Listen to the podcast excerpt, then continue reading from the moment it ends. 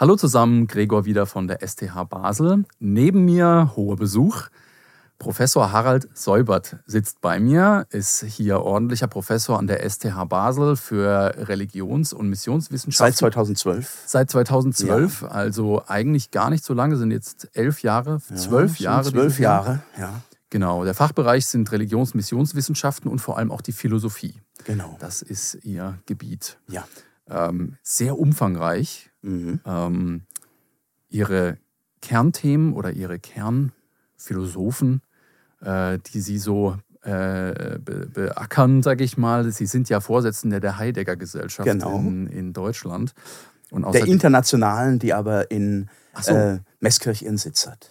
Oh ja. ja, oh ja. In Heideggers Geburtsstadt Meßkirch im Ach, schön. Schwarzwald. Im Schwarzwald. Jawohl. Ja. Das ist ja, ja, auch so ein bisschen die Ecke, aus der ich komme. Das, also ah, Freiburg ist eher städtisch, dann das städtische. Ja, genau. Und in Freiburg schön. war er Professor, ja. der Heidegger, und äh, Nachfolger von Edmund Husserl, dem großen Phänomenologen. Ah ja, schön. Ja, ja, die Uni Freiburg hat ja auch einen, einen alten Ruf. Oh alt, ja. Altehrwürdige oh ja. Institutionen. Ja, ja.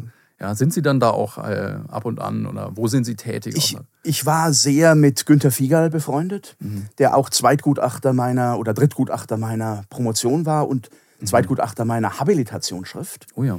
Und er ist leider gestorben jetzt vor einem Monat mhm.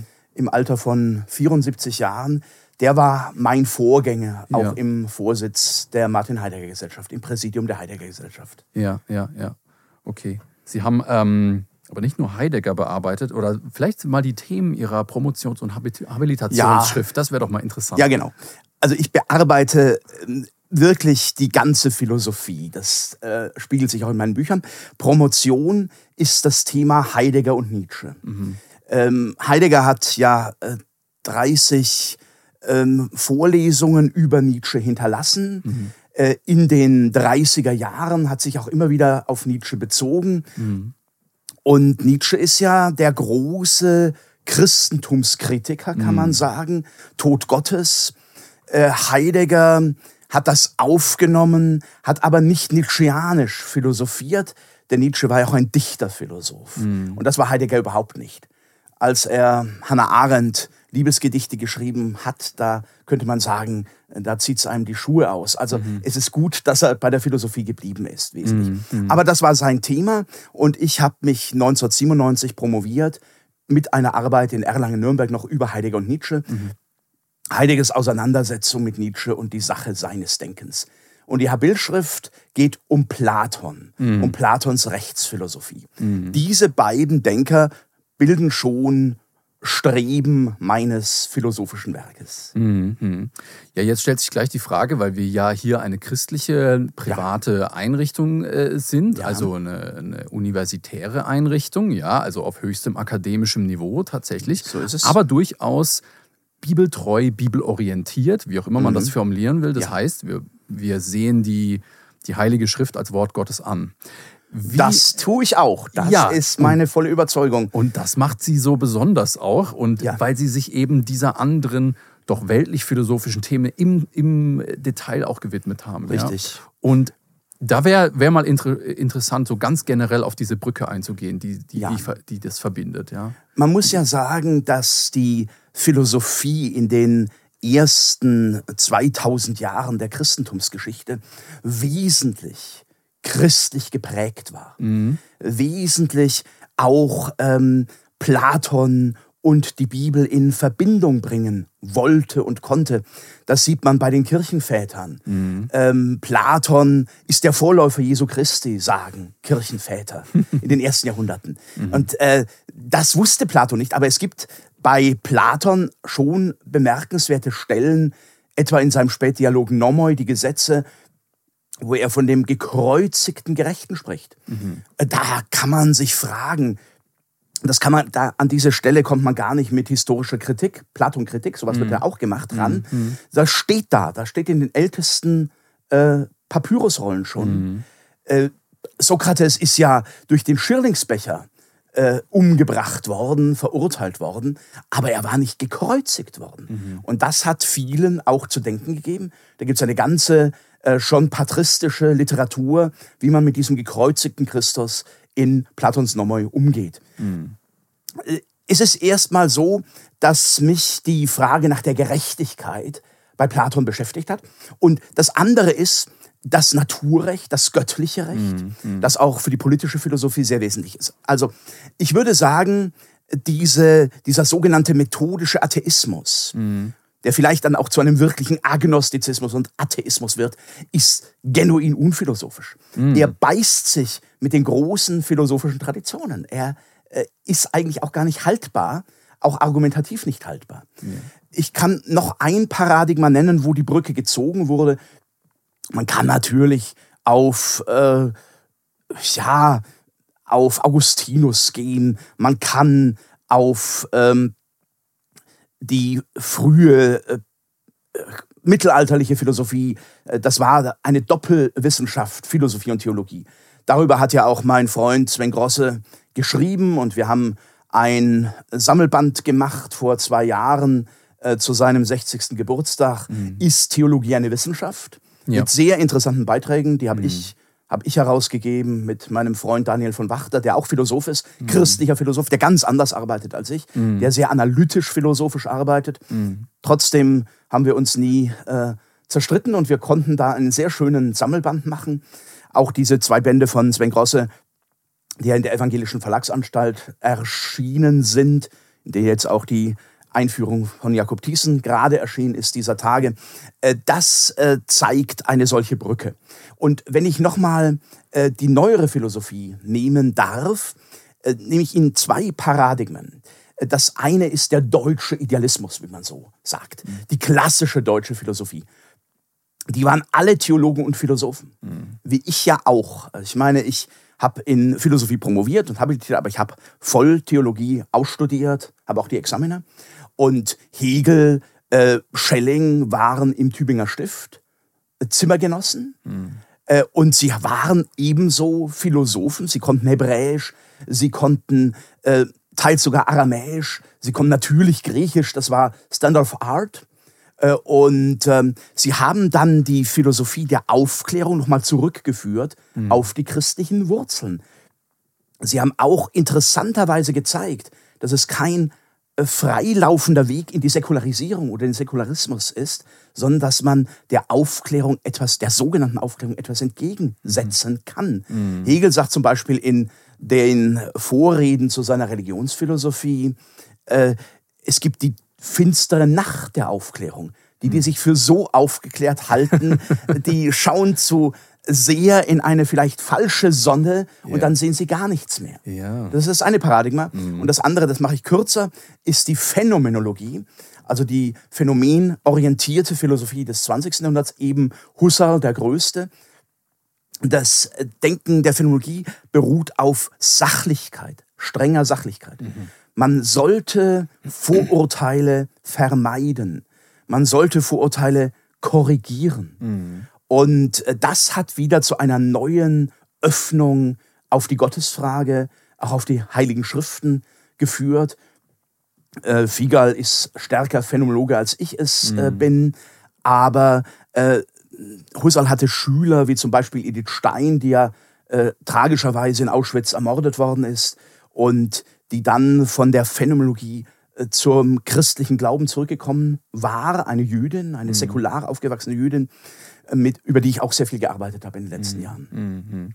Ja, an der Stelle steht sich ja auch Glaube und Vernunft gegenüber. Genau. Und das wollen wir heute so ein bisschen, so ein bisschen herausarbeiten, mhm. mhm. wie das einhergeht. Weil, weil der Fachbereich der Philosophie ähm, ist ja ja, steht sich, steht sich insofern gegenüber mit dem, mit dem Glauben, als dass er erstmal rational anmutet und rational auch daherkommen möchte. Ja? ja. Ähm, Sollte. Es sollte, ja, weil wo ist sonst die Basis? Haben. Wo ist sonst die genau. Basis? Gerade in der Phänomenologie eben vielleicht. Ja, ist ja, ja reine, reine Beobachtung, sag ich mal. Ja, ja das ja. heißt, eine unsichtbare Welt ist erstmal nicht mit eingeschlossen. Mhm. Ja, die mhm. ja uns phänomenologisch sich uns erstmal gar nicht erschließt äh, auf den ersten Blick.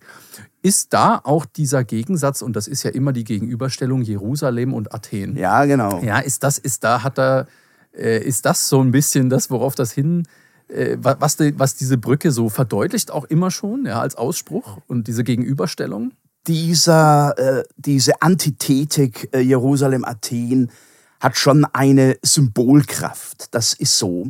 Und es ist ja schon von Tertullian gesagt worden, teilweise sehr weit auseinandergerissen worden, was geht äh, Athen, Jerusalem an. Also Athen ist mhm. eben äh, die griechische Philosophie. Das ist Sokrates, ja. Ja. primär der Typus Sokrates. Mhm.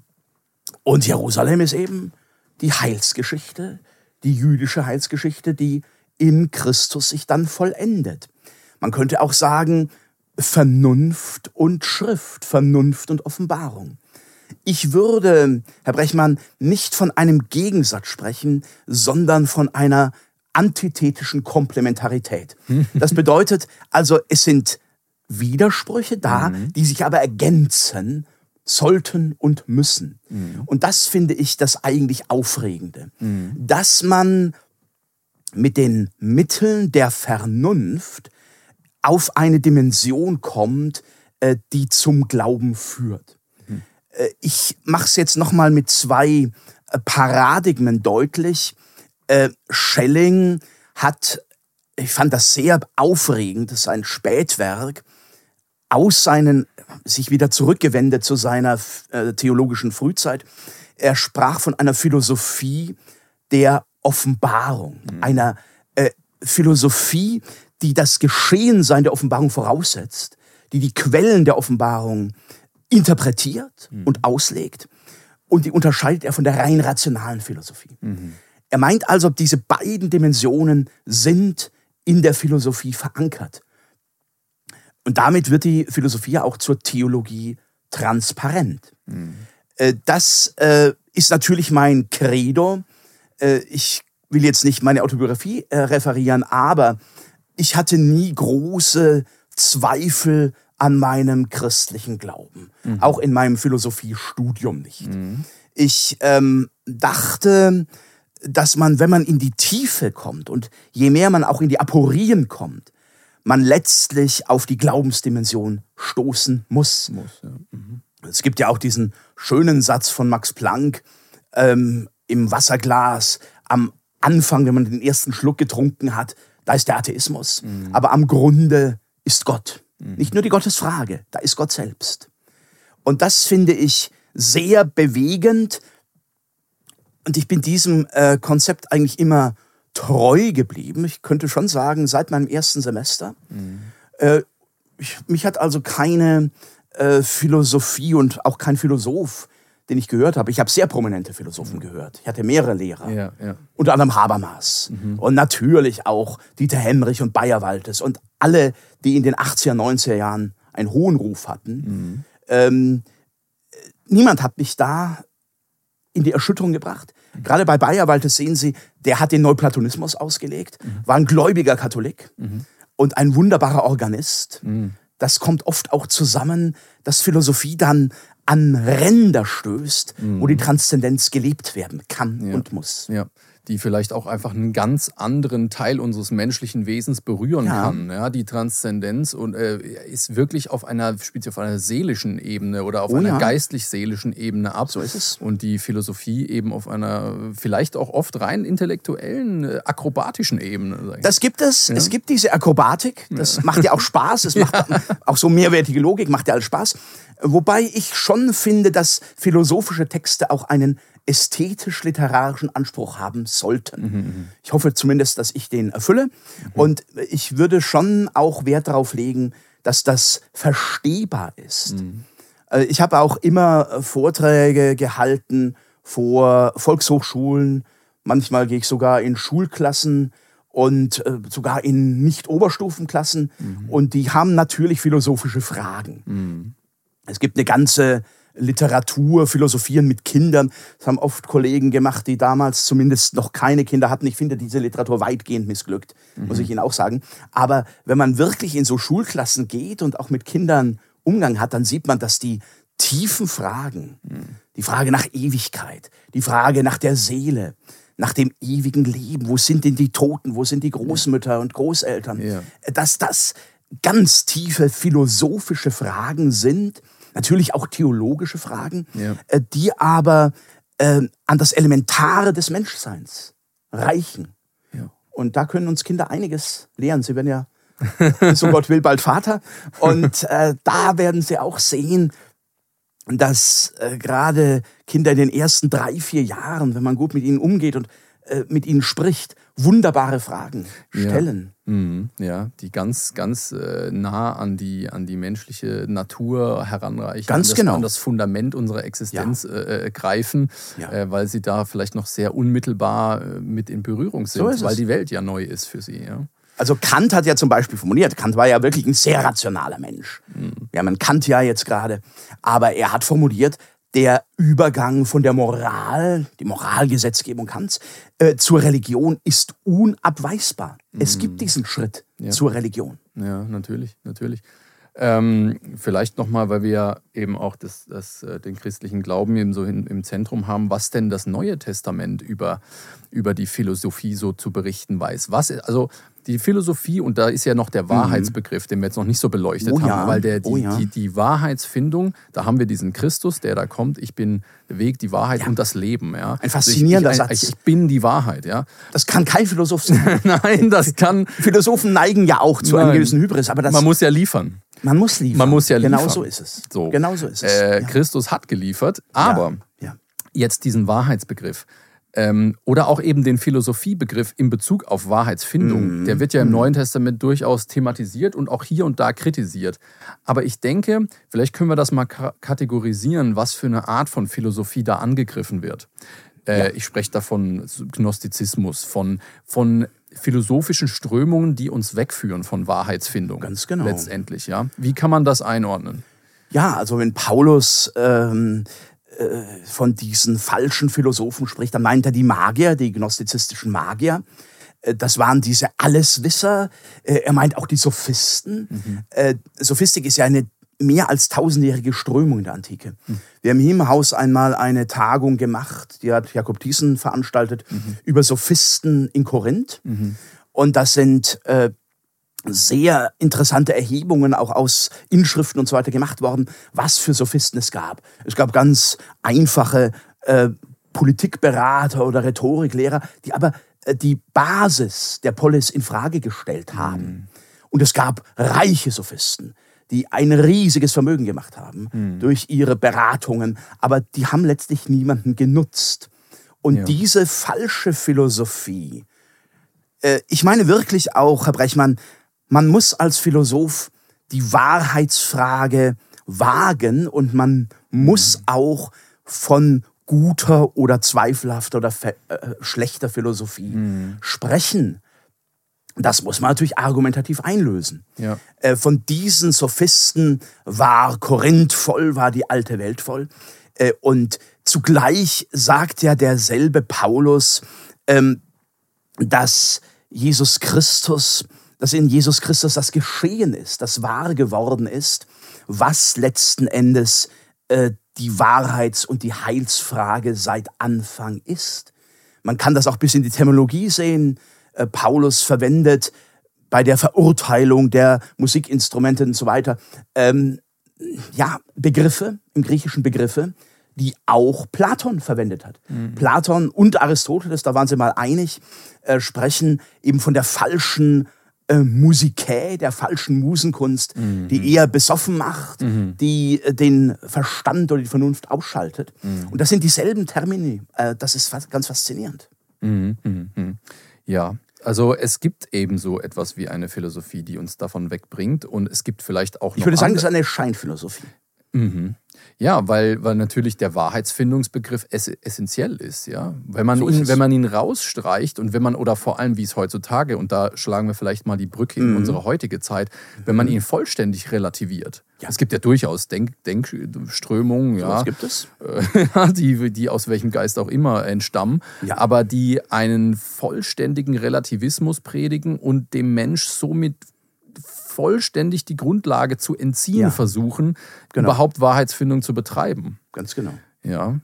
Ähm, ja, dem muss man sich vielleicht auch jetzt vielleicht im philosophischen Aktivismus, wenn ich dieses, wenn ich dieses Wort mal prägen darf, ist schon gut, ist schon gut. Ich meine, entgegenstellen mit einem gewissen Idealismus auch. Ja? So ist es. Ohne ja. Idealismus, ohne Idee geht es nicht. Ohne Idee vom Menschen, von der Welt, und letztlich auch vom Göttlichen. Und das verbindet sich dann mit der christlichen Wahrheit. Philosophia, machen wir es ganz elementar sprachlich, ist ja die Liebe, das Streben nach Weisheit. Es ist mhm. nicht die Weisheit ja. selbst. Ja. Ja. Äh, die Sophisten haben dagegen beansprucht, ähm, Weisheitsbesitzer zu sein. Und äh, mit ihren Logoi, man darf da mal reinhören, ähm, wirklich einen kompletten Relativismus vertreten. Mhm. Ja.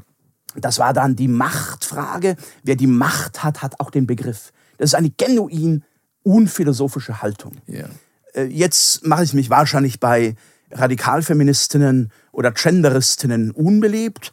Äh, vielleicht hören die auch meinen äh, oder ihren Podcast nicht, aber die verfolgen mich ja auch, also liebevoll. Ich kenne ja solche Menschen auch aus meinem Freundeskreis. Mhm, mhm. aber ähm, äh, die radikale äh, Sophistin des 21. Jahrhunderts ist Judith Butler. Mhm. Da bin ich auch mit meinem Freund und Assistenten Thomas Durst immer im Streit, weil er findet, die hat doch was gesehen.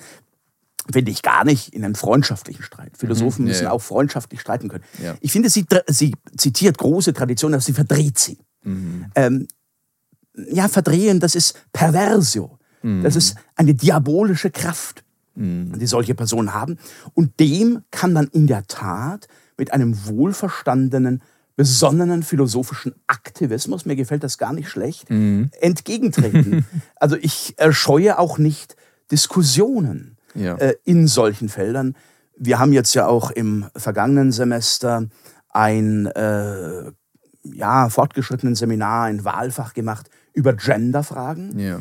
Und man kann äh, da so vieles auch äh, richtigstellen, korrigieren. Man muss die Denkweisen verstehen, das ist mhm. klar. Man muss da eindringen, aber man kann, man darf das auch nicht als letztes Wort nehmen. Mhm. Und das ist auch ein Anliegen, was mir in die sogenannte evangelikale Szene wichtig ist, dass man nicht ähm, von diesen Neuströmungen sich blenden lässt, sondern mit Schrift und Wissen und Denken mhm. ähm, ausgerüstet dem auch äh, entgegentreten kann. Ja. Äh, für mich ist diese Stelle, die ich jetzt auch länger innehabe als jede andere bisher, äh, eigentlich ganz ideal, weil ich meine theologische und auch meine Gottesliebe, meine Liebe zu Gott mit meiner Liebe zur Weisheit mhm. verbinden kann. Mhm. Und weil ich auch junge Theologinnen und Theologen, die zumindest alle wissen, was sie wollen, was sie, wo sie hinwollen, äh, argumentativ und ideengeschichtlich ausrüsten kann mhm. für die Kämpfe und auch für die äh, Frontstellungen. Es ja. klingt jetzt etwas militärisch, aber es bedeutet eigentlich nicht blind zu sein für den mhm. Geist der Zeit. Ja, ja, ja. Auch spannend, dass in Philo eben die Liebe mit drinsteckt. Ja, ja also ja, die, genau. die Liebe, die vielen geistlichen Strömungen auch total abgeht. Und so das merkt man erst, wenn man sie vielleicht examiniert ein bisschen, weil, ja. weil wenn man dem Menschen in seinem Wesen mhm. versucht, Grundlagen zu entziehen oder abzuerkennen, die er braucht für Wahrheitsfindung, für,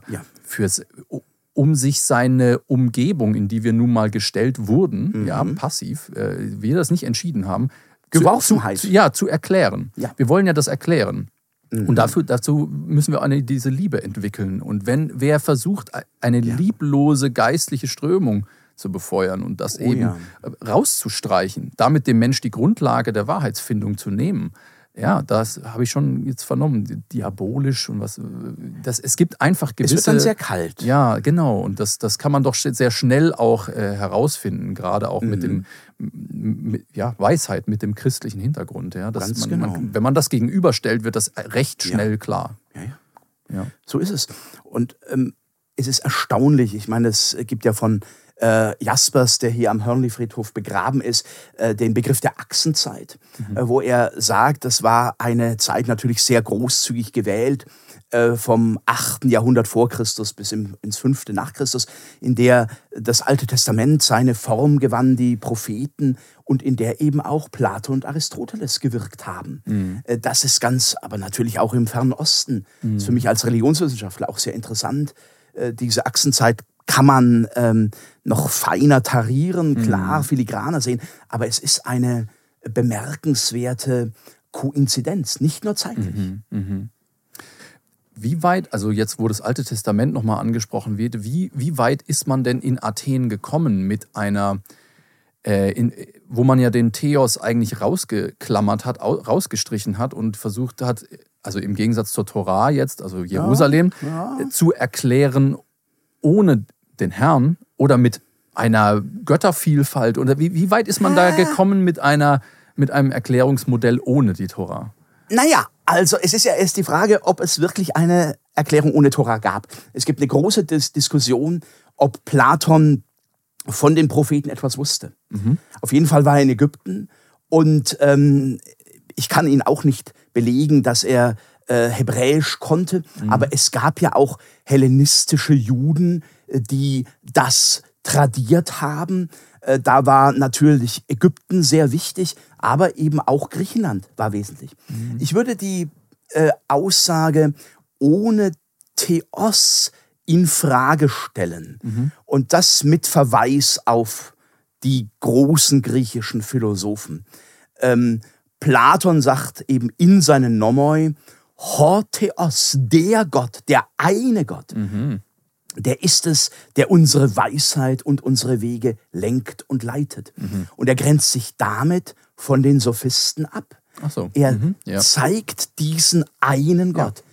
Ja. Äh, der, den nennt er auch Torteon. Das ist ein mhm. großes Kapitel in meiner Habilschrift von 2002, äh, wo er das das Göttliche nennt. Es ist aber nicht einfach ein äh, amorpher Deismus oder so etwas, mhm. sondern es ist durchaus ein Wissen, auch vor dem Gericht dieses Gottes müssen wir uns verantworten. Mhm. Sehr interessant.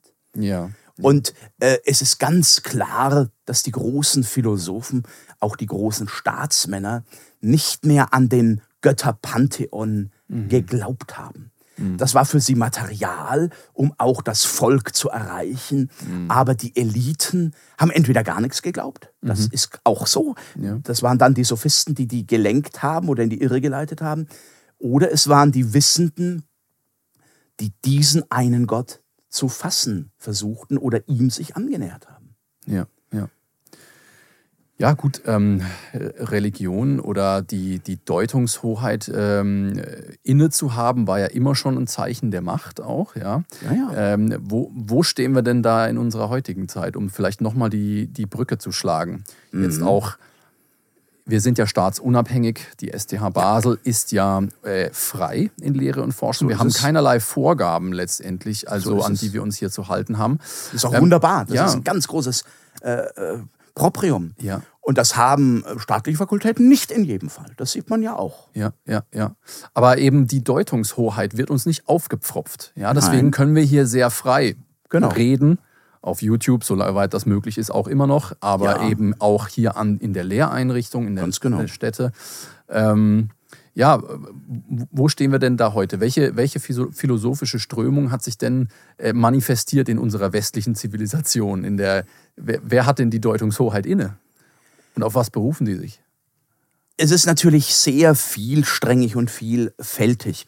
Ähm, ich meine schon, eine große Macht hat äh, die Ökonomie, hat der Kommerz, haben auch Simulationen. Ich habe heute äh, Abend eine Dokumentation über Elon Musk gesehen mhm. äh, im ZDF das ist erschreckend, was dieser Mensch auch an Verwirrung stiftet. Also mhm. auch ein machtvoller Sophist, der mhm. ja Milliardär ist und äh, den niemand, auch kein Staatsmann angreifen kann. Da sind Staatshaushalte natürlich sehr arm, aber wie er mit Menschen umgeht, das ist erschreckend. Äh, ich finde auch äh, schöne Technik, äh, äh schick, ja. aber äh, einen Tesla würde ich mir erstmal nicht kaufen. Mhm. gut, das ist jetzt erstmal meine äh, persönliche Präferenz. Ich würde wirklich sagen, der Ökonomismus, auch diese KI-Intelligenz, wir haben gerade das Doktorandenkolloquium hinter uns, drei Tage, da habe ich einen kleinen Input gegeben über äh, Artificial Intelligence, äh, dem man, der man nicht entgehen kann. Das ist viel problematischer als äh, ein herkömmliches Plagiat, weil man da gar nicht mehr unterscheiden kann, was ist noch menschliche Aussage, was ist Fake, Also zwischen Wahrheit und Fake kann man gar nicht mehr unterscheiden. Und damit wird immens viel äh, Geld generiert. Mhm. Das sind natürlich auch ökonomische Mächte, mhm. die äh, gegen die manche Staaten ganz unfähig sind aufzukommen. Mhm. Äh, das würde ich also wirklich als die große Gefährdung sehen, dieser Sophismus und diese enthumanisierenden Technologien. Ja. Es gibt aber auch andere Strömungen der Philosophie. Ich habe ja von der Phänomenologie gesprochen. Äh, es gibt auch durchaus eine äh, christliche Spur wieder in der Philosophie. Als ich vor 30, 40 Jahren meine Abschlüsse gemacht habe, äh, war das gar nicht denkbar. Ich nenne nochmal Jürgen Habermas, der nun äh, 94 Jahre alt ist, aber noch, soweit man das sehen kann von außen, äh, noch relativ fit ist. Mhm. Und er hat mit 91 Jahren eine Geschichte der Philosophie geschrieben, auch eine Geschichte der Philosophie heißt das, mhm. in der er sich dezidiert dem Verhältnis von Glauben und Vernunft öffnet. Mhm. Ähm, und er bleibt bei seinem Habitus des Nachmetaphysischen. Das halte ich für, bei aller Wertschätzung für Habermas. Der war auch immer gut zu mir. Übrigens, große Menschen, auch in der Philosophie und auch in der Theologie, sind meistens äh, generös und fördern. Mhm. Und die kleinen Beißer, mhm. äh, ja, die muss man äh, versuchen, auf ihren Weg zu bringen und vielleicht mit mhm. Demut und Milde. Ich ja. bin natürlich auch ein cholerischer Mensch. Das weiß ich, dass ich auch äh, solche Sünden habe.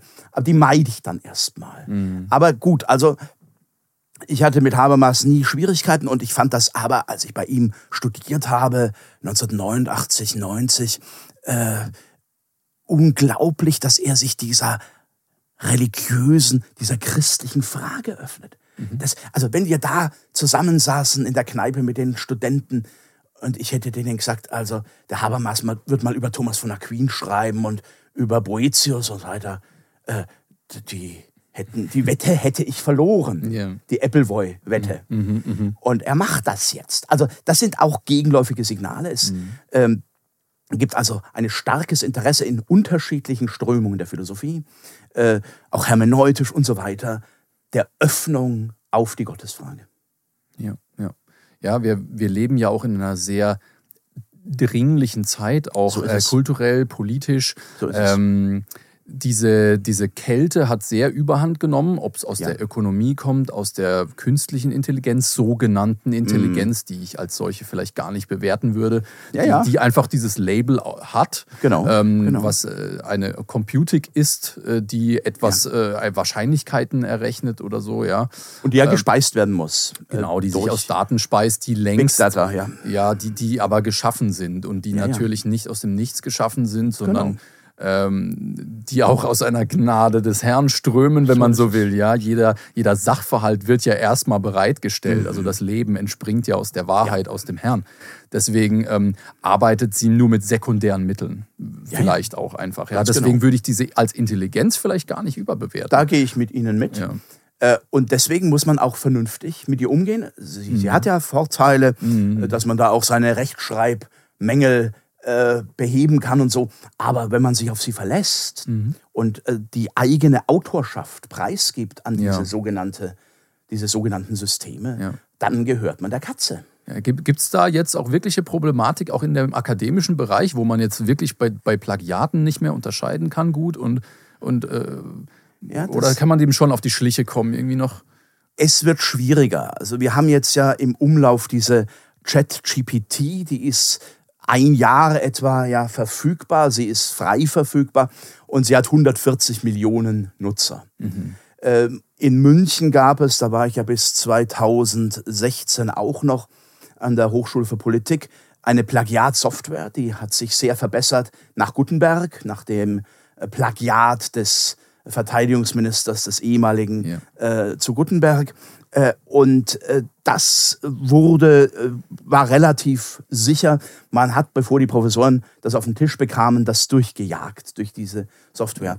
Aber heute äh, muss man schon äh, neue Formen äh, der, des Erkennens mhm. ermitteln. Ich sehe mhm. da äh, noch großen Handlungs- und Strukturierungsbedarf.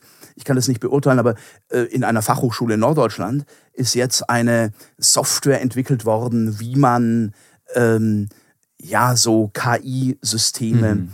entdecken kann. Mhm. Äh, es kann, also wenn man Studenten kennt, ja, und man weiß, wie sie normalerweise geschrieben ja. haben, und dann ist plötzlich ein brillanter Text da, äh, ja, dann ja. sage ich ganz liebevoll, naja, haben sie das mit KI gemacht? Und da wir hier in einem ehrlichen Haus sind, äh, da wir hier in einem ehrlichen Haus sind, äh, sagen die, geben das ja auch zu. Und da, da, muss man auch in Prüfungsordnungen, in Promotionsordnungen so schon noch ähm, mhm. Paragraphen ergänzen, ja. meine ich schon. Ja. ja. wir können vielleicht auch darauf vertrauen, dass sich die Ehrlichkeit, äh, Ehrlichkeit auf mittel- und lange Frist immer durchsetzt. Äh, das meine ich auch. Selbst wenn man äh, versucht, seine, seine eigenen Qualitäten zu schönen, ja. dass man damit im Leben auch äh, grundsätzlich nicht besonders weit kommt. Das ist so. Das ist so.